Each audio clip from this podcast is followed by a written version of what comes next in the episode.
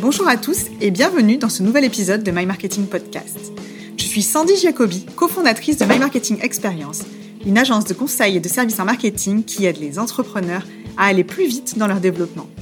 Notre combat permettre aux PME et TPE d'accéder aux mêmes techniques et stratégies marketing que les grandes entreprises. Dans My Marketing Podcast, on aborde ainsi des grandes thématiques du marketing, de l'entrepreneuriat et de l'innovation. Pour cela, nous invitons des experts et des entrepreneurs qui partagent avec nous leur expérience, leurs conseils et leurs meilleures pratiques. Une seule règle, pas de langue de bois. Aujourd'hui, nous allons plonger dans le monde des fintech, des technologies financières et du logiciel avec Pierre-Alexandre Rousselot, fondateur et CEO de KeySystem. Comment l'idée est venue et comment est-il passé de l'idée à la commercialisation? Comment, alors que les fintech n'étaient pas à la mode, KeySystem a réussi à trouver ses premiers clients? Comment continuer d'innover et de rester compétitif après plus de 10 ans Pierre-Alexandre a répondu à toutes mes nombreuses questions avec beaucoup de détails et d'humilité. On se connaît depuis de nombreuses années et j'ai pourtant encore appris plein de choses. Si vous souhaitez en savoir plus sur Pierre-Alexandre Rousselot et sur Keysystem, n'hésitez pas à aller faire un tour sur les liens en description. Avant de démarrer, je vous invite à soutenir notre chaîne My Marketing Podcast en vous abonnant et en laissant une note positive sur Apple Podcast et un petit mot sympa en commentaire. Un grand merci d'avance. Bonjour à tous et bonjour Pierre-Alexandre. Euh, je suis vraiment ravie de vous avoir aujourd'hui parmi nous parce que ça fait un moment que euh, je voulais vous interviewer sur ce podcast, que je voulais vous accueillir. Donc, ce que je propose, c'est que je vais, je vais présenter qui est qui System, la société donc que vous avez cofondée, que vous avez fondée pardon il y a 11 ans maintenant, parce que c'était en 2009. vous avez fait ça un an euh, avant My Marketing Experience. Donc, Keysystem aujourd'hui, c'est un éditeur de logiciels. Vous, vous aidez les family office et les gérants de fortune à euh, gérer leur activité grâce à un logiciel, ce qu'on appelle un logiciel de gestion de portefeuille. Euh, finalement, ça, ça, correspond totalement à la transition, à la digitalisation de cette activité. Et c'est, vous avez une activité, ce qu'on appelle aujourd'hui une fintech, donc c'est financial technology. Et euh, vous aimez bien dire que euh, vous avez créé une fintech avant que ce soit la mode. Oui, tout à fait. Est-ce que vous pouvez nous en dire deux mots? Et notamment, je pense que euh, ce qui serait intéressant, c'est qu'on comprenne qui sont ces gérants et ces familles office à qui vous vous adressez, parce que c'est peut-être pas quelque chose qui est très clair pour tout le monde aujourd'hui, c'est assez confidentiel. Mais, merci Sandy pour déjà pour, pour l'invitation et pour cette discussion qu'on va avoir. Euh, donc nos clients sont des euh, gérants indépendants family office et c'est vrai que c'est euh, une profession qui est assez peu connue. je vais faire un parallèle tout simple, c'est un peu le médecin de famille pour toutes les questions financières, succession et transition de patrimoine dans la famille. Donc voilà nos clients. Nos clients sont des petites structures euh, c'est euh, alors c'est pas non plus euh, une personne toute seule, un indépendant, mais ça va être euh, des sociétés finalement comme de la taille de Key System, c'est-à-dire une dizaine, quinzaine, vingtaine de personnes. Évidemment, il y en a des plus gros, mais la majorité c'est autour de 10 personnes. Et donc ils ont besoin, comme vous disiez, de se digitaliser, d'être efficient. Et c'est là où je pense qu'on a été un peu une fintech avant l'heure dans le sens où euh, on a clairement identifié que ce métier euh, était euh, en retard en termes de digitalisation et qu'on pouvait faire des économies d'échelle, des gains de productivité et que voilà l'informatique est là pour ça et c'est pour ça qu'on a créé Keysystem il y a 11 ans. Alors c'est super intéressant ce que vous dites parce que vous, vous, vous dites qu'il y a 11 ans ils étaient déjà en retard? Ils étaient clairement en retard. Euh, le, métier de la banque est, le métier qui a le moins évolué, je dirais, au cours des siècles derniers. Euh, quand vous regardez, par exemple, euh, même au 15e, 16e siècle, vous prenez le métier de banquier, vous le prenez aujourd'hui, enfin il y a, il y a encore 30 ans, c'est le même métier. Euh, vous avez le guichet. Alors bon, il n'y a plus les, il a plus les barreaux, quoique euh, maintenant vous avez des vitres euh, anti. Surtout en ce moment. Voilà. mais la configuration n'a pas évolué. Le métier, alors il s'est un peu digitalisé puisque bon, on n'a plus tout le temps des, des, des, lingots au coffre, en tout cas pas dans toutes les agences. Mais leur métier n'a pas évolué. Et surtout le métier de la gestion privée. Autant le, métier de la banque de détail, ce qu'on appelle la banque du quotidien pour tout le monde, elle, elle s'est digitalisée et elle a suivi ce, développement. autant le métier de la banque privée plus conservateur, plus classique, plus dans les formes à l'ancienne, entre guillemets, ben, il est vraiment resté à l'ancienne. Et c'est pour ça qu'il y a ce boom en ce moment sur les fintech, parce que je pense qu'ils sont en train de, de se rattraper et de, de, rejoindre le mouvement qu'ils avaient eu tendance à délaisser. Donc finalement, il y a une sorte de rattrapage. Donc moi, je voudrais il y a une question que j'aime beaucoup poser, surtout euh, quand on a, on a en face de nous un entrepreneur qui est innovant, qui a une idée innovante. C'est comment, euh, ben, comment vous avez eu l'idée, tout simplement? Alors, euh, on se connaît depuis un moment, donc moi je le sais, mais je pense que c'est hyper intéressant pour les gens qui écoutent de se dire mais comment il a eu l'idée, comment il a su il y a 11 ans, comment il a, il a senti il y a 11 ans? Honnêtement, il y a 11 ans, vous n'étiez pas beaucoup hein, à faire ça. Peut-être aujourd'hui, eh ben, c'est normal parce que c'est un marché porteur, donc il y a des nouveaux entrants. Mais il y a 11 ans, comment vous avez senti le truc? Je dirais presque avant tout le monde. Bon, je, je, je, vais dire la vérité, j'ai pas de mérite. Euh, j'ai pas de mérite parce que euh, j'ai simplement répondu à un besoin dans mon entourage. Euh, mon père était directeur de banque euh, en principauté de Monaco. Euh, il avait donc l'habitude de travailler avec les outils que, les banques euh, lui offraient et euh, il a décidé de, créer une des premières sociétés de gestion en principauté. Et il s'est retrouvé confronté finalement au vide puisque ben, il n'avait plus de maison de tutelle, etc., qui lui fournissait un, outil informatique. Il, a dû se débrouiller tout seul. Et euh, comme, euh, on va dire, j'étais le, le, le, geek de la famille, celui qu'on appelle, alors à l'époque, il n'y avait pas encore les iPhones, mais c'était euh, j'arrive pas à paramétrer mon imprimante, je sais pas comment installer tel logiciel, etc. En fait, il m'a posé exactement la même question un, un, dimanche autour d'un repas de famille en disant bah, Tu veux pas me développer un petit truc pour gérer ma boîte? Et au début, c'était, je crois, pour les invitations de Noël, des vœux. c'était voilà, envoyer des, des, des, des, cartes pour les, les vœux de Noël. Et puis, euh, de proche en proche, on a, on a développé l'activité pour lui, en fait. Donc, en fait, le petit truc qui a été demandé un jour à un repas de famille, c'est devenu aujourd'hui un logiciel qui est utilisé par plusieurs centaines de personnes. C'est ça. euh, ça s'est fait euh, finalement assez naturellement. Euh, donc au début, euh, moi à l'époque, j'étais euh, j'étais encore étudiant, donc on, on l'a développé à deux avec euh, un autre membre de la famille qui est, très important dans l'histoire de Key System, qui est mon oncle, et qui euh, a apporté tout son savoir euh, sur, le développement bah, du métier, du logiciel, et qui m'a lui-même aussi beaucoup formé sur être chef d'entreprise. Donc on a créé tous les deux cette aventure, et puis ensuite bah, j'ai continué par mes propres ailes pour en arriver jusqu'à aujourd'hui. Merci beaucoup. C'est finalement, vous dites que vous n'avez pas de mérite. C'est beaucoup d'humilité parce que euh, vous avez quand même senti qu'il y avait euh, un besoin, vous y avez répondu, mais vous n'avez pas gardé la solution pour vous tout seul.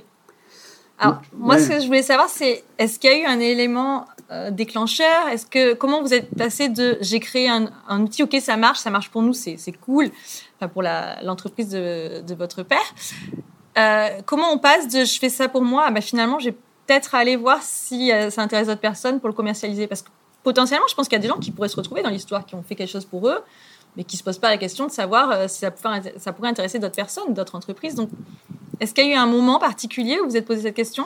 Oui, il y a eu un moment clairement euh, qui, a été l'étincelle finalement à la création de, de Key System.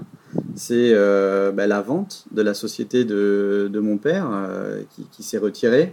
Et euh, au moment de, cette vente, euh, l'acheteur a été intéressé par, euh, par l'outil et par racheter aussi l'outil. Donc ça, ça a été un premier élément de nous dire, bon, bah, si s'il a envie de, le garder, c'est qu'il n'est peut-être pas mauvais. Deuxième élément, c'est les cabinets d'audit ou de conseil qui, qui, qui auditent nos clients et entre autres à l'époque la société de mon père, qui ont dit, ah, mais si toutes les sociétés de gestion avaient le même logiciel, notre métier serait beaucoup plus simple. Et donc en fait, il y a eu ces deux euh, signaux qui ont été envoyés et euh, qui nous ont poussé, euh, mon oncle et moi-même, à dire bah, allons, testons, prenons, le, prenons le risque.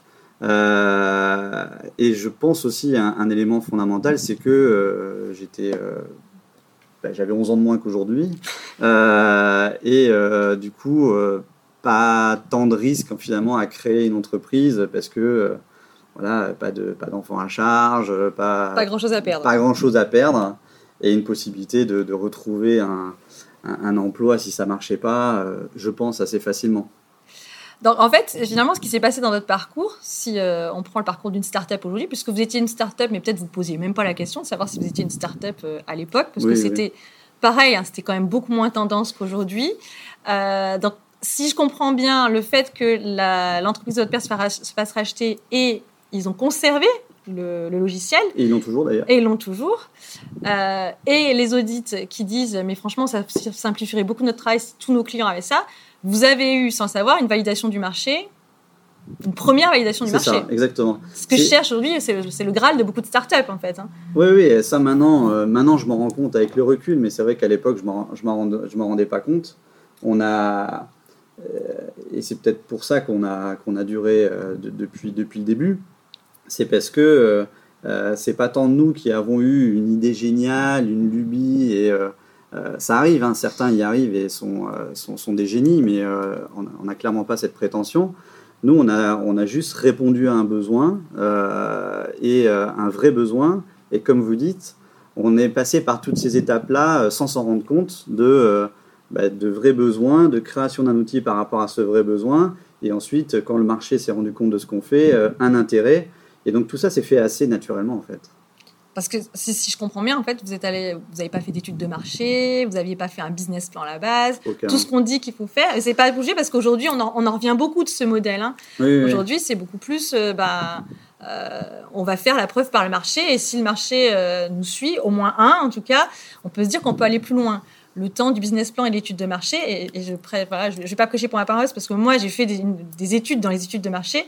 Mais clairement, aujourd'hui, c'est beaucoup moins d'actualité. On est, euh, si on veut aller vite, surtout dans l'innovation, il vaut mieux être sûr qu'il y a quelqu'un, au moins une personne qui est prête à acheter et potentiellement d'autres personnes. Clairement. du coup, ça fait une transition parfaite sur la prochaine, euh, la prochaine question que je voulais vous poser c'est que euh, vous avez eu votre premier client finalement, c'était la, bah, le premier utilisateur client, c'était l'entreprise de votre papa. Après, il s'est fait racheter, donc pour moi, c'est déjà un deuxième client. Si cette entreprise qui rachète conserve l'outil, comment vous avez fait ensuite Vous avez créé Keysystem, mais après, il fallait en trouver d'autres. C'est ça. Et là, c'est plus pareil. là, c'est moins facile. comment Parce que, bon, je ne dis pas que vous, n'étiez pas du tout connu, mais finalement, c'était ah bah, quelque chose d'extrêmement nouveau. Ils n'avaient pas l'habitude. On était sur un marché, euh, par la taille, pas forcément embryonnaire, mais par la prise de conscience du besoin qui restait encore assez, euh, assez confidentielle. Donc, comment vous avez fait la première année ou les premières années pour trouver ces clients? Ben, Il faut, euh, il faut faire parler de soi, il faut euh, un peu bah, déjà sortir, sortir de son bureau, ça c'est la première règle. Hein. si, si, on veut euh, rencontrer, enfin, faut rencontrer des gens, faut parler. En vrai. En vrai. Euh, notre premier, je dirais entre guillemets vrai client, on l'a eu parce que on avait fait une brochure et en fait je suis le soir en partant du bureau, je suis allé lui déposer parce que c'était sur ma route. Je suis allé le déposer dans, sa boîte aux lettres et au moment où j'étais en train de glisser la brochure dans sa boîte aux lettres, le, dirigeant sort et me dit euh, Qu'est-ce que vous faites là? Et je dis bah, Écoutez, j'étais en train de vous déposer une brochure sur notre activité. Et euh, voilà, je lui explique en trois mots. Il me dit Ah, ben, ça m'intéresse, ben, repassez demain, on en discute. Puis après, euh, ça, s'est fait et, il est devenu client. Euh, donc voilà, il faut sortir, il faut, faut, faut, avoir aussi de la chance. Hein, il faut, faut, faut, mais après, il faut la provoquer. Voilà, vous l'avez provoqué quand même, la chance. Voilà, faut, faut, voilà, faut... Et, euh, et puis ça s'est fait comme ça. Mais faire parler de soi, je pense que moi, naturellement, je ne suis pas quelqu'un de, très euh, commercial, on va dire, dans, mon attitude, euh, ni forcément à l'aise dans, cette, démarche. Et donc, du coup, euh, l'idée, c'était de chercher à faire parler de soi, se créer une image, se créer une identité. Moi, j'ai toujours voulu qu'on ait ce positionnement un peu d'expert, entre guillemets, qu'on nous sollicite sur des sujets d'expertise. j'ai jamais été un fan de la pub pour la pub. Euh, J'y crois pas beaucoup à, ça. En tout cas, dans notre secteur. Dans d'autres secteurs, oui, ça peut, ça peut très bien fonctionner, mais, mais pas dans les nôtres. donc, faire parler de soi. Donc, faire parler de soi. Donc, vous avez très tôt conscience que ça ne pourrait pas se passer juste derrière votre bureau et, et que parce que vous avez un très bon produit, les gens allaient venir taper à votre porte. Oui, oui, non, ça, ça c'est sûr. ça fait aujourd'hui plus de 10 ans. Donc en fait, vous avez clairement fait parler de vous en 10 ans. Vous n'êtes, alors on n'en a pas encore beaucoup parlé, mais aujourd'hui, vous, vous, avez parlé de Monaco, mais vous n'êtes pas du tout présent qu'à Monaco puisque vous êtes également euh, présent euh, en Suisse et vos clients sont dans différents pays. Alors bien sûr, il y a Monaco et la Suisse parce que ce sont des places financières, mais potentiellement, il y en a dans d'autres places de marché. Tout à fait, oui. Donc comment euh, aujourd'hui, alors du premier client, on va dire rencontré sur le pas d'une porte, et j'adore cette idée parce que ça veut vraiment dire qu'on va à la rencontre de son marché, que personne viendra sonner à votre porte parce que vous êtes génial. Comment vous êtes passé de ce stade ah, j'arrive finalement à capter, est-ce qu'il y a du bouche à oreille? Est-ce que, j'imagine que dans un petit milieu, il y a un bouche à oreille. Euh, je pense que les gens qui écoutent, ils ont euh, souvent on me pose la question, c'est vraiment comment comment les gens ils font à se développer. Même le bouche à oreille n'existe que parce qu'il y a eu des premiers clients qui vont parler de vous. Je pense que c'est un peu comme euh, dans nos investissements ou dans notre façon de faire, il ne faut pas mettre tous nos œufs dans le même panier. Euh, je pense qu'il faut avoir entre guillemets une stratégie globale. Et c'est euh, la somme de toutes les petites actions qu'on a fait qui euh, ont créé finalement une plus grosse action et ont servi la cause du développement de, de Key System.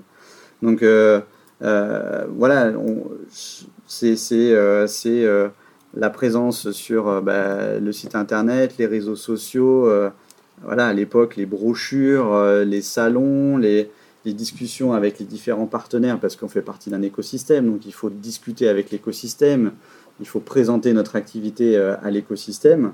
Et enfin, euh, bah, le bouche à bouche qui se fait au niveau des, clients, euh, des clients quand, la, masse de clients augmente, c'est cette somme de toutes ces petites actions, entre guillemets, qui génèrent finalement une inertie qu'on essaye la plus grande possible. et c'est ce qu'on recherche. Euh, merci beaucoup déjà de partager ça. Donc, je comprends ce que vous dites, c'est que c'est la somme de plusieurs actions. Et moi, j'ai envie de, compléter en disant, euh, j'imagine plusieurs actions, mais répétées, pas isolées, quelque chose qui, est régulier. Et euh, vous avez dit un mot qui m'intéresse beaucoup, c'est écosystème. C'est un mot qu'on entend pas mal en ce moment. Euh, j'imagine qu'il y a 11 ans, c'est peut-être pas quelque chose qui faisait partie de votre vocabulaire. Aujourd'hui, pour vous, euh, c'est quoi l'écosystème? Qui en fait partie? Et comment il vous soutient? Bah, L'écosystème, c'est euh, tout. Enfin, qui je Ouais, c'est toutes les sociétés, personnes qui sont autour de nos clients et qui vont travailler avec nos clients et sur lesquels on va avoir, on peut être complémentaire. donc nous, on a clairement identifié comme, euh, je dirais, premier prescripteur en termes de profession, c'est les banques. Mhm.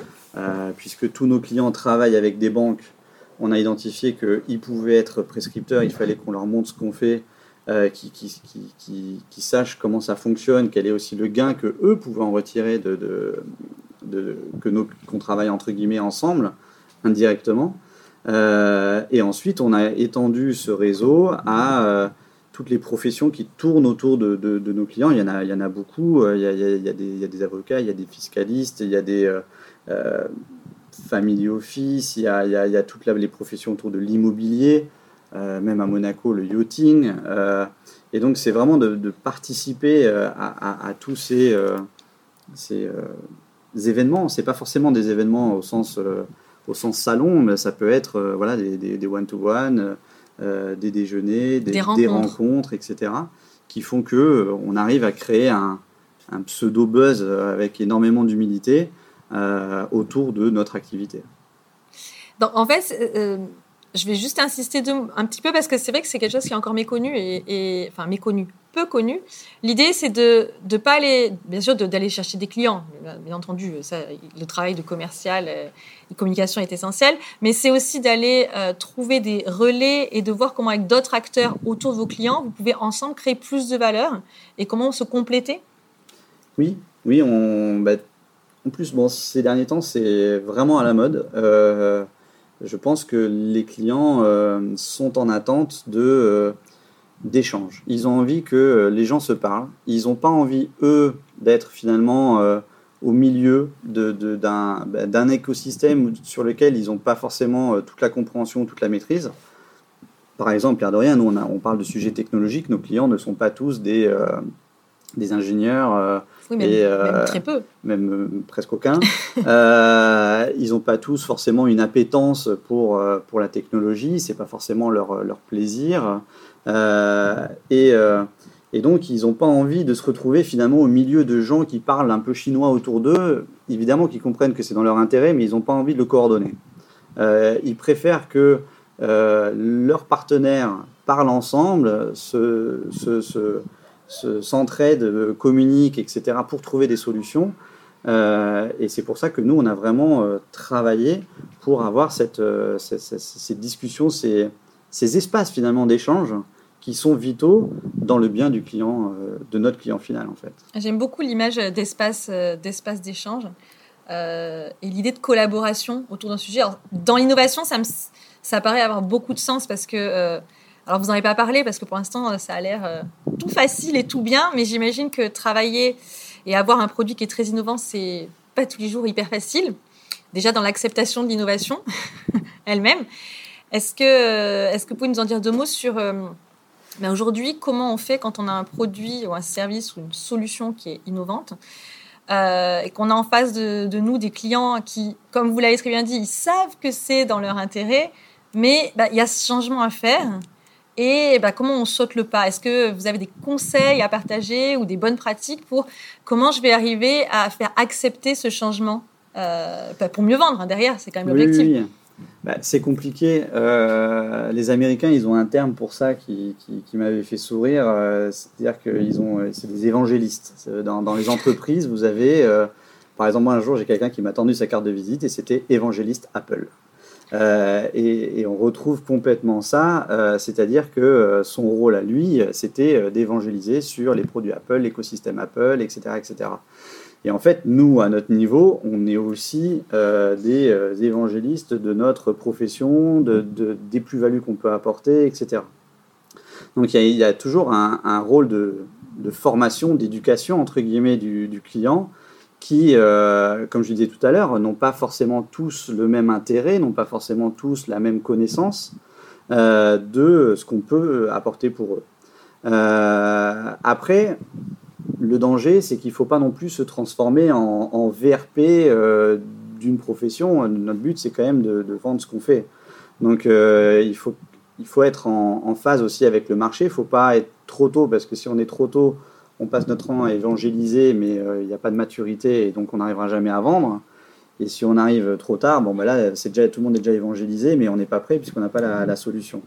Donc, il faut trouver un peu ce juste milieu sur euh, et sentir entre guillemets le marché pour euh, pour l'accompagner clairement. Et nous, je pense que la spécificité de Key System, quand je disais qu'on est un peu une fintech avant l'heure, c'est que on a euh, on a vu cette évolution, on a vu cet accompagnement et on a vu même les besoins de nos clients évoluer avec une, on va dire une, une, population au départ qui était très techno-friendly, on va dire. Mhm. Euh, et aujourd'hui, on a, on a une, population de prospects qui est beaucoup moins techno-friendly, mais qui est beaucoup plus importante. On est maintenant dans la majorité euh, le, marché devient euh, plus, mature. plus mature. Et parce qu'au début, j'imagine que ce que vous appelez triclopreneur, c'était les pionniers en fait. Oui. C'était ceux qui étaient prêts à prendre le risque. Bah, heureusement qu'ils sont là, hein, ceux-là. On, les remercie d'ailleurs parce que je pense que toutes les, les entreprises innovantes euh, espèrent trouver les pionniers pour les aider.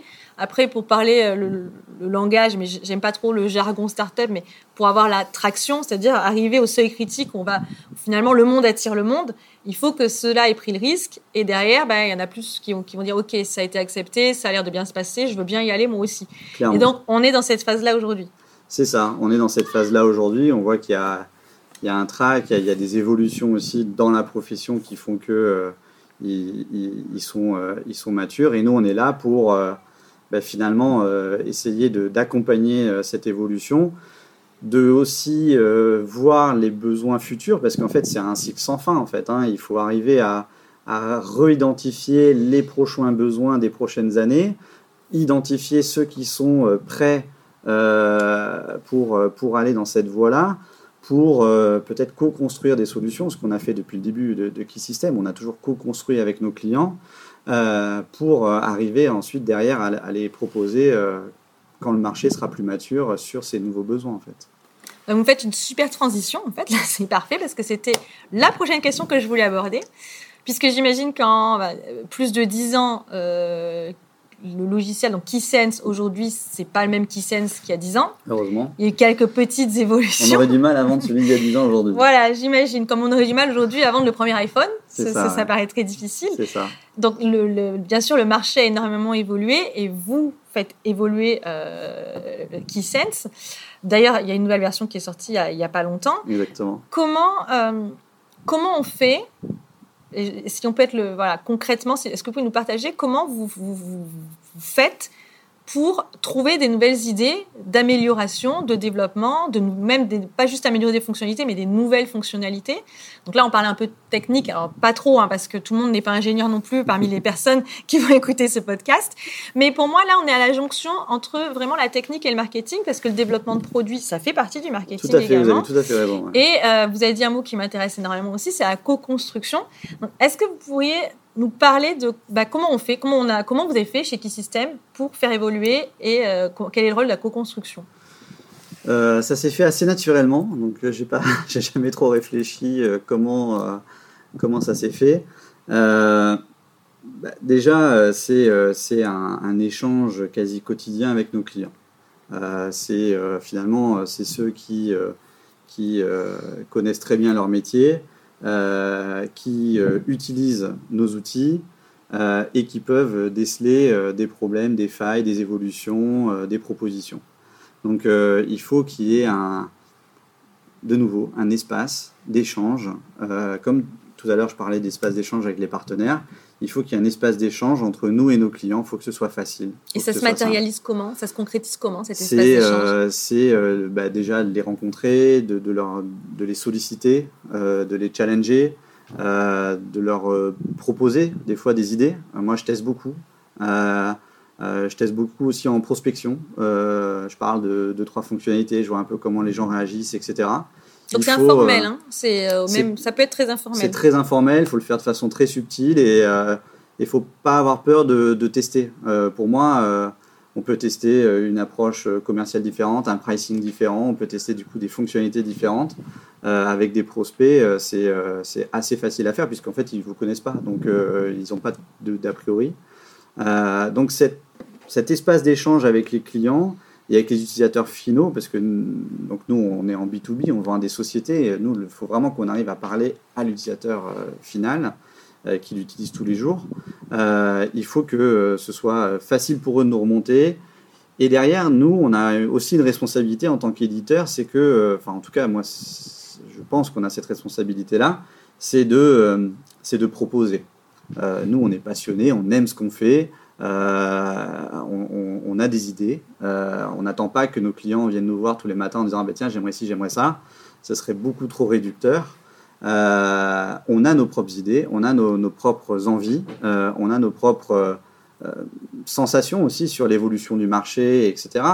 Sachant qu'on a en plus une connaissance technologique beaucoup plus importante que nos clients, donc on ne peut pas non plus s'adosser à 100% sur eux. Et donc il faut leur proposer des idées, il faut aller un peu les challenger en disant bah, tiens, est-ce qu'un module de facturation vous intéresserait Euh, Est-ce que euh, tel module vous, vous intéresserait aussi?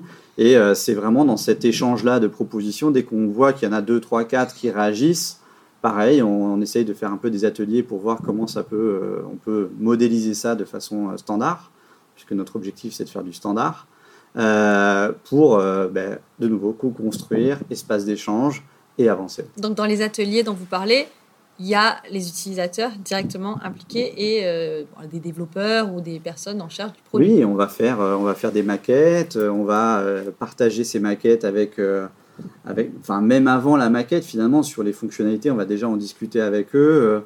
Mais des fois, ça peut être fait de façon très informelle, peut-être des fois même à leur insu entre guillemets. euh, C'est-à-dire qu'on va euh, parler d'un sujet et on va euh, lancer des idées. c'est pas toujours très très formel parce qu'ils n'ont pas beaucoup de temps. Euh, donc on peut pas non plus les bloquer 2, 3, 4 heures sur, sur une thématique. Euh, ils sont pas là pour ça.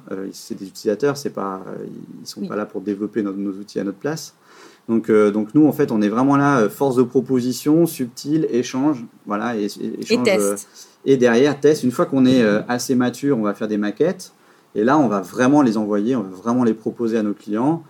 pour qu'ils puissent les critiquer, se projeter aussi. Parce que voilà, sur 10 ans d'évolution de logiciel, il, faut imaginer qu'il y a eu 10 ans d'évolution d'interface graphique, il y a eu 10 ans, voilà, on parle de fonctionnalité, mais il y a aussi la façon de les utiliser. Et quand vous avez des gens qui sont habitués à avoir un, un, modus operandi, une façon de faire, euh, même si elle est euh, adaptée à une certaine époque, quand on l'a fait, nous, un peu évoluer euh, pour que ce soit encore plus facile, plus rapide, il y a quand même une conduite du changement à avoir.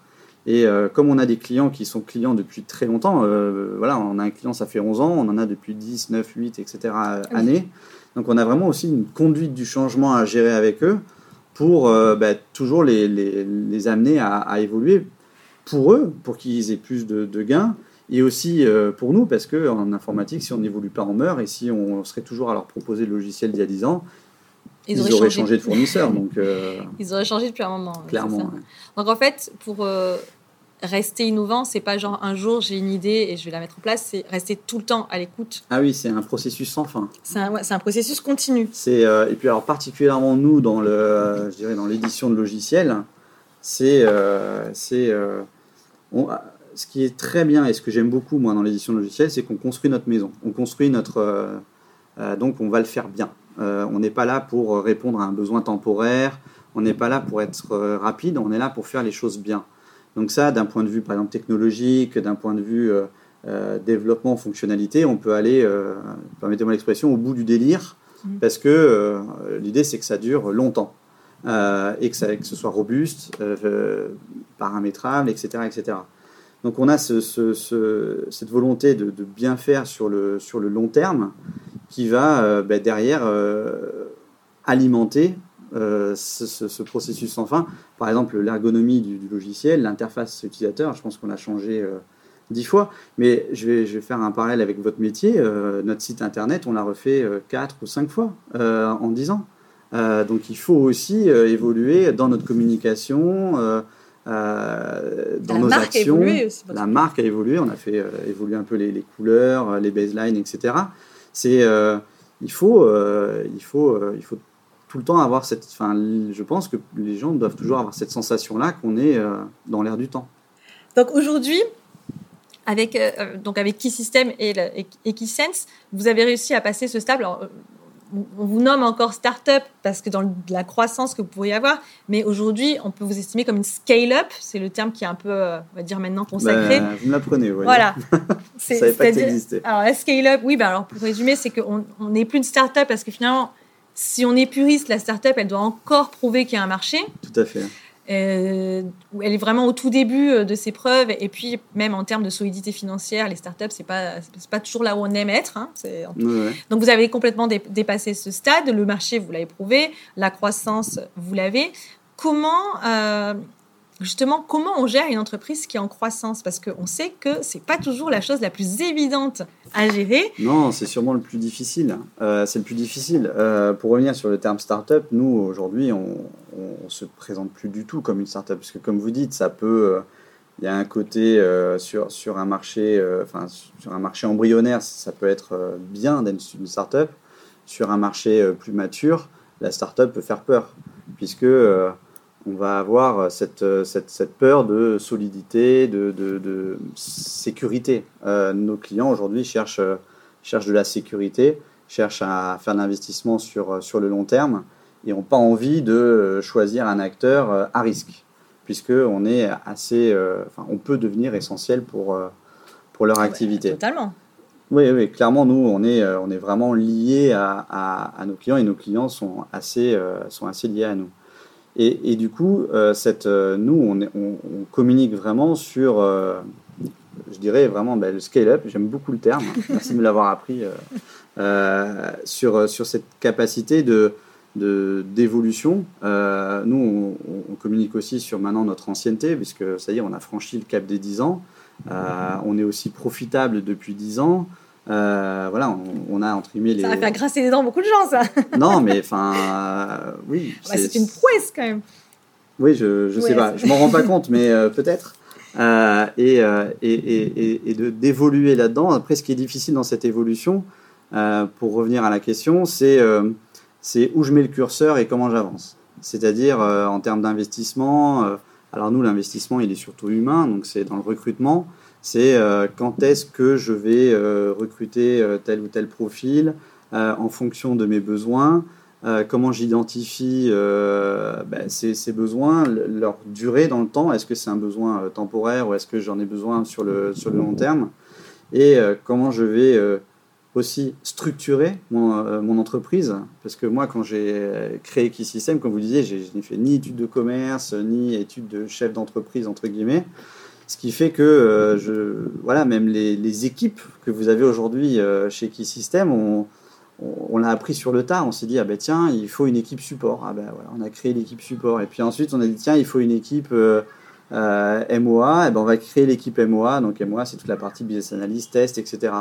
C'est, ça s'est fait finalement naturellement, mais il y a eu un temps de, prise en considération, en fait, de, de dire, ah mais en fait, on a besoin de ce métier-là aussi. Euh, voilà, euh, quand au début vous démarrez, vous avez euh, un développeur et, et, un chef de projet, et puis vous dites bon, bah, avec ces deux métiers-là, j'arrive à tout faire. Ben non, on se rend compte que bah, le développeur, il a peut-être besoin de choses avant, de choses après. Le chef de projet a aussi besoin d'aide avant et d'aide après. Et donc en fait, on va recruter d'autres métiers. Et c'est ça qui, moi, me plaît personnellement beaucoup, c'est cette somme de talents.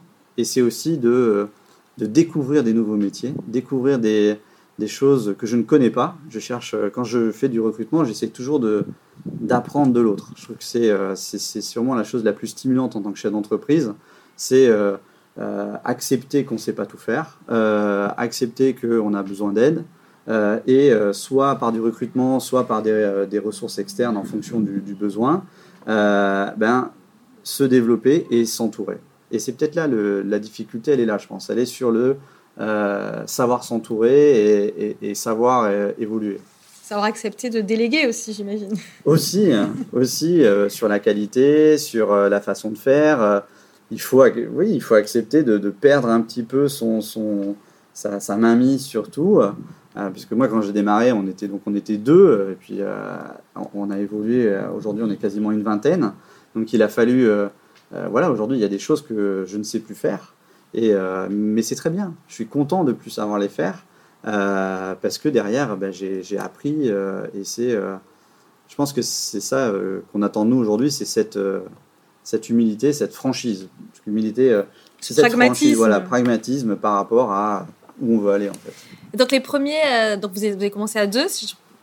vous avez dit bah, au début il faut un chef de projet. À quel moment il y a eu quelqu'un pour la vente parce qu'en fait c'est moi je suis souvent confrontée à ça je vois des équipes qui sont hyper techniques qui ont des super beaux produits mais ils, oublient qu'il faut les vendre.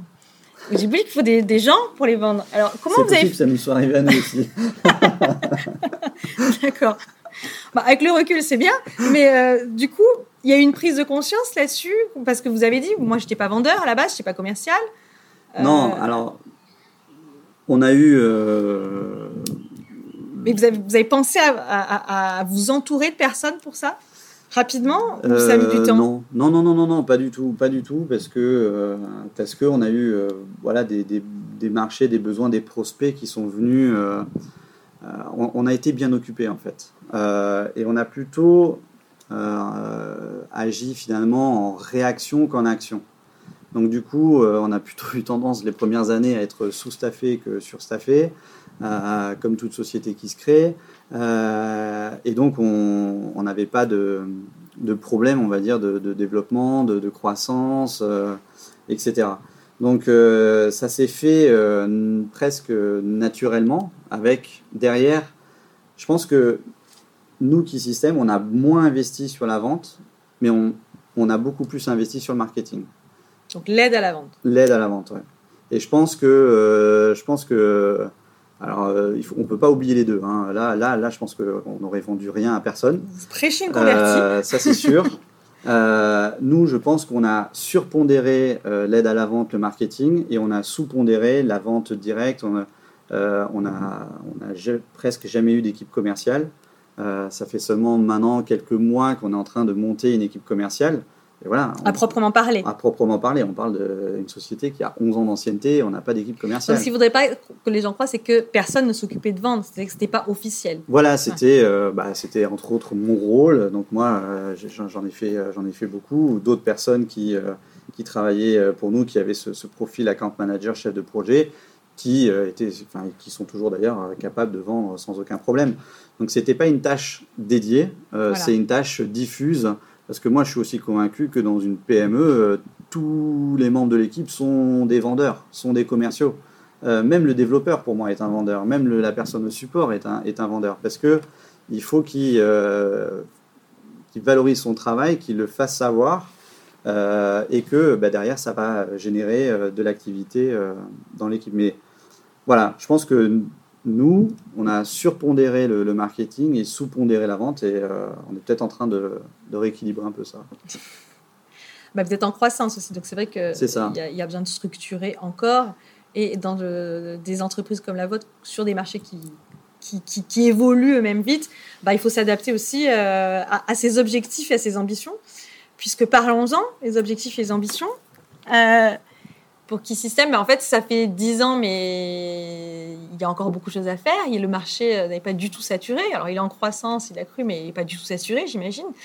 Euh, comment, vous, comment vous envisagez les prochaines années? Est-ce que vous avez, sans avoir fait une étude de marché, euh, est-ce que c'est un marché qui aujourd'hui est complètement pris? Est-ce qu'il y a encore des marges de manœuvre? Est-ce que vous, avez identifié des opportunités encore pour vous?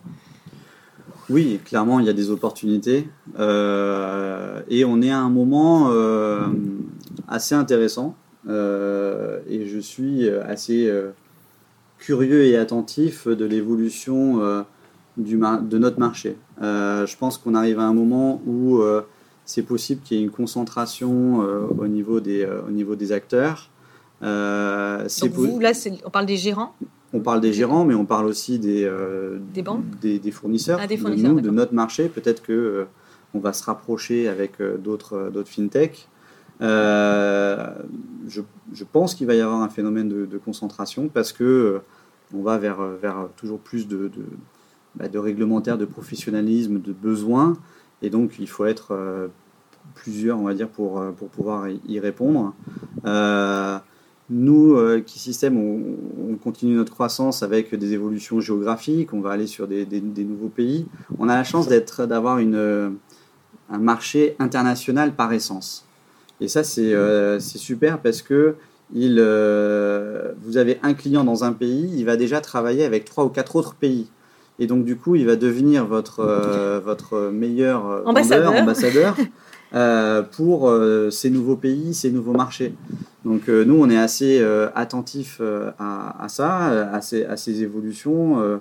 on voit que ce qu'on sait faire dans, nos pays, on va dire qu'aujourd'hui on maîtrise les, les, 4-5 pays sur lesquels on est présent. On voit qu'on peut aller dans d'autres pays, que ce qu'on sait faire, il y a d'autres besoins ailleurs. Donc cette croissance-là nous intéresse.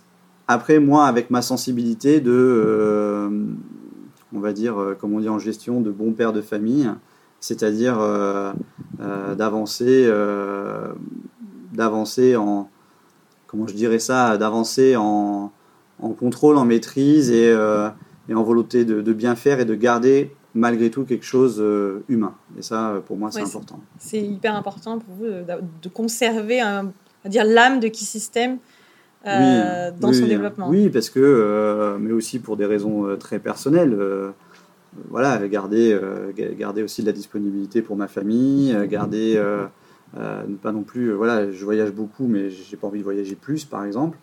Donc voilà, on se, il faut arriver à trouver un équilibre sur, sur l'évolution de l'entreprise, nos évolutions à nous, membres de cette et, corps en fait de, de, cette entreprise, et, et, être attentif sur, sur ces évolutions-là.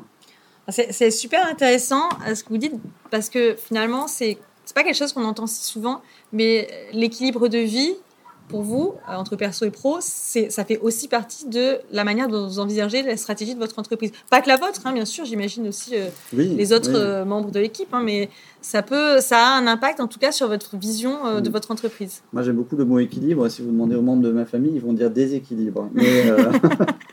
C'est une question de point de vue. Euh, mais euh, oui, le, déséquilibre qu'il peut y avoir est, euh, et je pense, important. Après, moi, j'ai une particularité, c'est que j'ai grandi avec mon entreprise. j'ai démarré mon entreprise, j'avais 22-23 ans. donc j'ai démarré très jeune. Euh, et, euh, j'ai grandi avec mon entreprise. Euh, j'ai utilisé finalement mon entreprise pour indirectement et sans m'en rendre compte, je l'ai utilisé pour grandir en tant que personne, en tant qu'humain. Et, et, grâce à mon évolution, l'entreprise a aussi grandi. Donc je pense qu'il y, a cette, cette relation, entre guillemets, que je peux avoir par rapport à, l'entreprise qui fait que euh, bah, j'ai envie de continuer à grandir avec elle. Euh, voilà, les ambitions de, quelqu'un qui a 23 ans ne sont plus les mêmes que celles qu'il y en a quelqu'un qui en a 35. Donc euh, voilà, aujourd'hui, on a encore d'autres ambitions, d'autres envies. Et, et moi, je suis convaincu que Keysystem peut être un, entre guillemets, un véhicule très stimulant pour mon évolution. Alors du coup, je, je vais embrayer avec, je vais demander pour finir, parce que je me rends compte que je vous ai posé 12 000 questions, mais comme je vous avais dit en préambule, les podcasts, c'est aussi le prétexte pour poser plein de questions. c'est la bonne excuse. c'est la bonne excuse. Maintenant, j'ai une excuse pour poser plein de questions. Euh, si vous aviez en face de vous quelqu'un qui avait bah, voilà, 22, 23 ans, euh, pas spécialement beaucoup d'argent à investir, mais une idée qui a envie, est-ce que euh, qu'est-ce que vous lui diriez? Qu'est-ce que serait le conseil que vous voudriez lui donner, puisque bah, vous avez quelques années de recul par rapport à, cette personne. Est-ce que vous auriez un conseil à lui donner? Euh, Parce que c'est sûr que quand on veut se lancer, on va à peu près avoir euh, plein d'avis différents autour de, autour de nous. Moi, je me souviens très bien que quand j'ai voulu monter My Marketing Experience, j'ai quelqu'un qui m'a dit ça marchera jamais, c'est une idée pourrie. Et, c'est vrai que bah, quand on a une idée, il y a toujours des gens pour nous soutenir, mais parce que c'est nos parents et qu'ils ont veulent être sympas. Et puis, il y a ceux qui n'ont pas envie de vous voir réussir parce que ça existe aussi. Donc, vous, personne neutre, Qu'est-ce que vous diriez à... Non, je ne suis pas une personne neutre et, ceux qui, nous écouteront euh, se doutent de ma réponse. Euh, non, je, je, dirais évidemment d'y aller. Il faut y aller. Il n'y a, y a, pas, a pas l'ombre d'un doute. Il faut y aller. Il faut... Euh, je dirais la, spécificité du, chef d'entreprise, c'est que c'est l'intensité. C'est l'intensité de, de, de, notre vie, l'intensité de nos relations l'intensité dans les joies, des fois c'est énorme, et l'intensité dans les peines qui peuvent être aussi énormes. Euh, Très juste. Et, euh, il faut, euh, il faut, enfin, moi je pense qu'il faut vivre sa vie à fond, il ne faut pas avoir de regrets. le pire qu'on pourrait dire à, ce, jeune, ce serait de dire non, non, ne, le fais pas, tu vas te planter. Oui, il y a, mille possibilités qui se plantent, ça, il n'y a aucun nombre d'un doute. Mais euh, si euh, avec, euh, avec, pragmatisme et humilité, on est capable de dire, OK, là je me suis planté, j'avance, j'avance, j'avance, savoir prendre du recul sur ses erreurs et avancer, on peut y arriver. Et puis finalement, l'échec, c'est qu'un pas vers la réussite. Tout à fait. Euh, par exemple, aux, États-Unis, on va vous dire que si vous n'avez pas planté une ou deux boîtes, vous n'êtes pas un bon chef d'entreprise. Donc euh, après, là, il y a une culture un peu franco-française qui est euh, contre finalement toute forme d'échec. Mais je pense que l'échec fait partie de la construction. Et sur le, on va dire en mentalité anglo-saxonne, on va presque promouvoir l'échec. Et parce que pas, pas, pas bêtement, hein, on promouvoit l'échec parce qu'on sait que derrière, il y a du succès. Euh, ah de façon très pragmatique, puisque les anglo-saxons sont très pragmatiques. Donc sans le décourager, vous diriez pas attends encore quelques années de plus et puis on verra. Non, il faut qu'il y aille, mais après il faut qu'il y aille à fond. Enfin, c'est euh, voilà, on parlait d'intensité, il faut y aller à fond. Faut pas faire ça de manière tiède. Faut ah y aller non, vraiment. Euh, non, non, si, si c'est pour faire ça en dilettante, tiède, ce c'est pas la peine. Il faut sortir de sa zone de confort. On a tous nos spécificités. moi, j'avais une zone de confort peut-être moins sur la partie commerciale, euh, bah, il faut savoir se faire violence, il faut savoir euh, parler. Euh, par exemple, typiquement, faire ce podcast aujourd'hui pour moi, c'est un grand plaisir, mais c'est je sors de ma zone de confort. Et je vous félicite. et, merci de le faire ici. Bah écoutez, franchement, un immense merci parce que moi, c'était hyper intéressant. J'ai appris plein de choses, sincèrement. On se connaît depuis un moment, mais j'ai appris plein de choses. Bah, Donc c'est encore plus, plus top. Donc j'espère que Euh, vous aurez tous du plaisir, beaucoup de plaisir à écouter. Euh, je, vais, je mettrai bien sûr en commentaire les liens pour aller voir euh, ce que fait plus en détail. Le, bien, également, le profil LinkedIn de Pierre-Alexandre Rousselot sera aussi en description si vous voulez lui dire que c'était sympa ce qu'il a dit ou lui poser même une question. je pense qu'il y répondra volontiers. Avec plaisir. Merci Pierre-Alexandre. Et puis, on se retrouve très bientôt pour un prochain épisode. Merci Sandy.